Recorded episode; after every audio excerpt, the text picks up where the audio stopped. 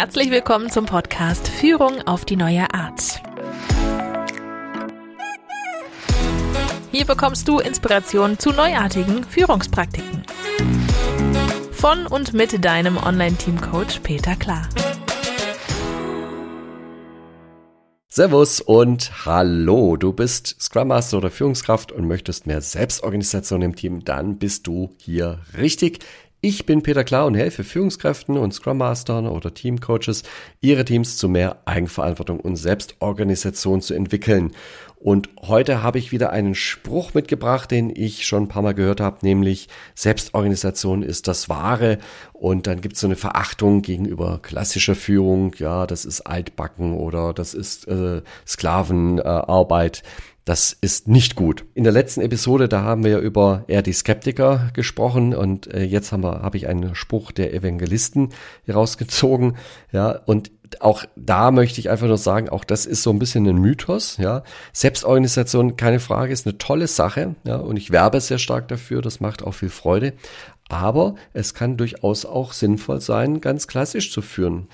Und das Entscheidende ist eben, dass wir uns weder auf die eine Seite, ja, Agilität funktioniert nicht, ja, sagen die einen, noch auf die andere Seite, ja, dieser altmodische Kram oder ja, äh, wir müssen noch die Mitarbeiter wie Erwachsene behandeln und bla bla bla. Also gibt es ganz viele Sprüche, die so ein bisschen polarisieren sollen. Das ist ja auch ganz nett.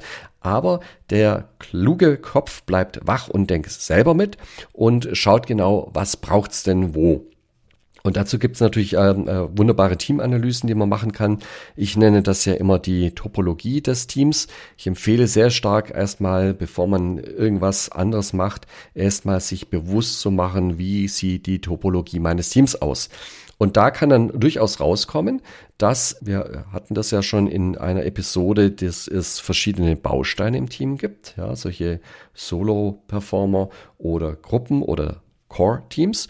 Und je nachdem, was es braucht für die Erledigung der Arbeit auf der einen Seite, aber auch so ein Stück weit, welche Vorlieben die Mitarbeiter und Mitarbeiterinnen haben, äh, muss man halt gucken, was ist denn die am besten geeignete Form, in der wir jetzt hier zusammenarbeiten. Ja, und dann äh, ist auch klar, dass man in Gruppen vielleicht eher klassischer führt. Und klassisch heißt ja nicht unmenschlich, ja. Ich kann ja durchaus eine klassische Führung machen und die richtig gut machen, empathisch machen, offen sein, ansprechbar sein, äh, aber auch ein Ohr zu haben für die Sorgen und Nöte der Mitarbeiter. Das muss nicht schlecht sein. Und auf der anderen Seite, wenn ich ein Core-Team wähle als Organisationsform, dann wähle ich die Selbstorganisation. Und es passt halt nicht immer Core-Team, Selbstorganisation. Manchmal ist eben die klassische Organisation komplett ausreichend und auch durchaus gut. Stell dir mal vor, Du wärst ähm, in einem Hotel und das Hotel hat fünf Etagen und bislang war das einfach so, auf jeder Etage gibt's eine Putzkraft und die macht die Zimmer auf dieser Etage. So. Jetzt gehen wir mal davon aus, dass die Zimmer ungefähr gleich stark ausgelastet sind auf allen Etagen, so dass alle ähnlich gute Arbeitsbedingungen haben.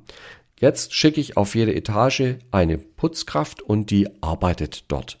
Das ist doch wunderbar. Da brauche ich doch jetzt keine Selbstorganisation. Was soll denn dabei auch rauskommen? Was sollen die denn machen? Sollen die jeden Morgen zusammensitzen und erstmal quatschen, wie man die Hotelgäste besser erziehen müsste oder keine Ahnung, was, was, was sollen die da reden? Ne? Und und die könnten natürlich die Arbeitsaufteilung besprechen, ja. Aber auch da ist so die Frage, was soll denn dabei rauskommen? Wäre das denn hilfreich, wenn, wenn man dann verabredet, ja, Anna, du putzt alle Spiegel, Bert, du saugst die Zimmer der unteren drei Stockwerke, Caroline, du saugst die oberen Stockwerke und lüftest aber alle Zimmer und morgen diskutieren wir nochmal neu. Das ist ja nicht, nicht wirklich hilfreich, ja. Was, was, was verbessert das hier? Also wir haben ja hier eine sich wiederholende Aufgabe, nämlich die Hotelzimmer zu reinigen.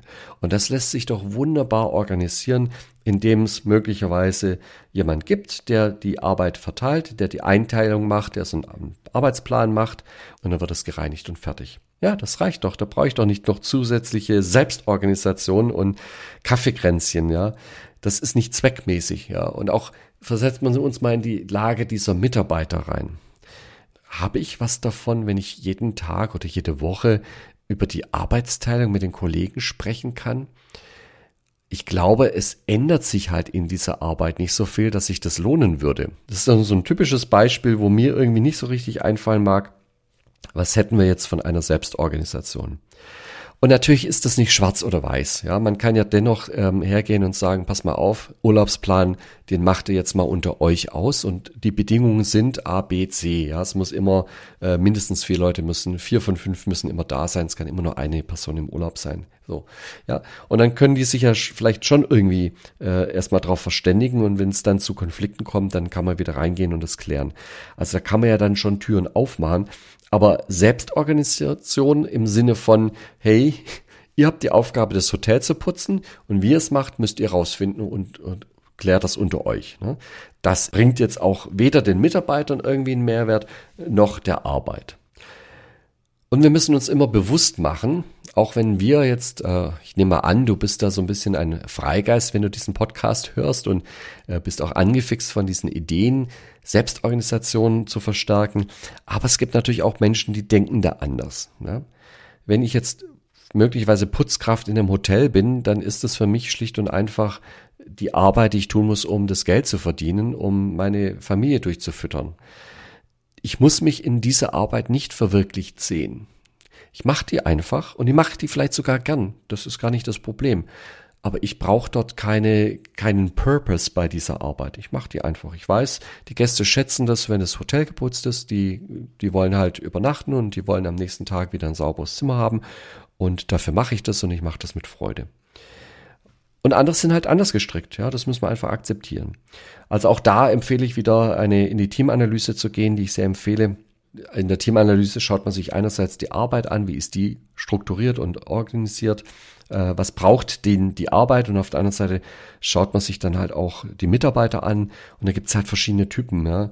Ähm, beispielsweise gibt es ja Menschen, die die lieben es, in den, in den Wettbewerb zu gehen. Die motiviert das auch. Ne? Die, die suchen den Vergleich, die strengen sich dann an, wenn sie besser sein können als andere.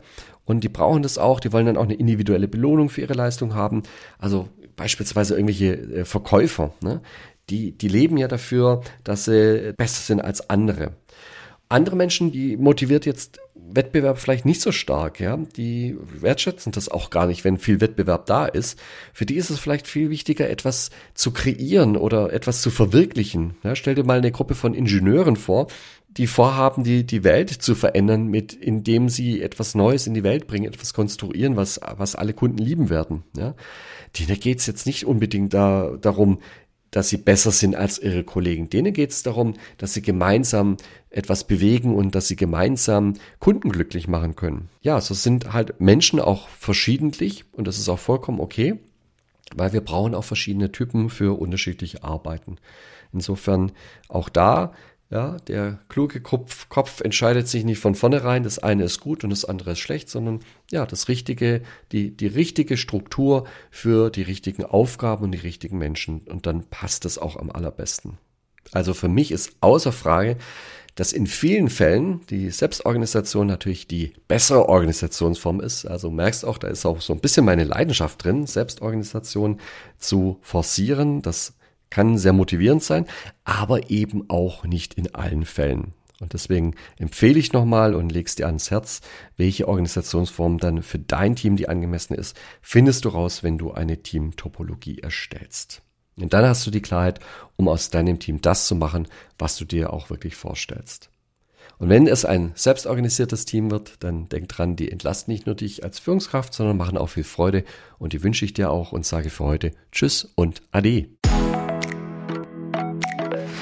Das war Führung auf die neue Art mit deinem Online-Team-Coach Peter Klar. Willst auch du ein starkes Team entwickeln? Auf peterklar.de findest du noch mehr Inspirationen, wertvolle Informationen sowie nützliche Werkzeuge. Also schau gleich vorbei auf peterklar.de.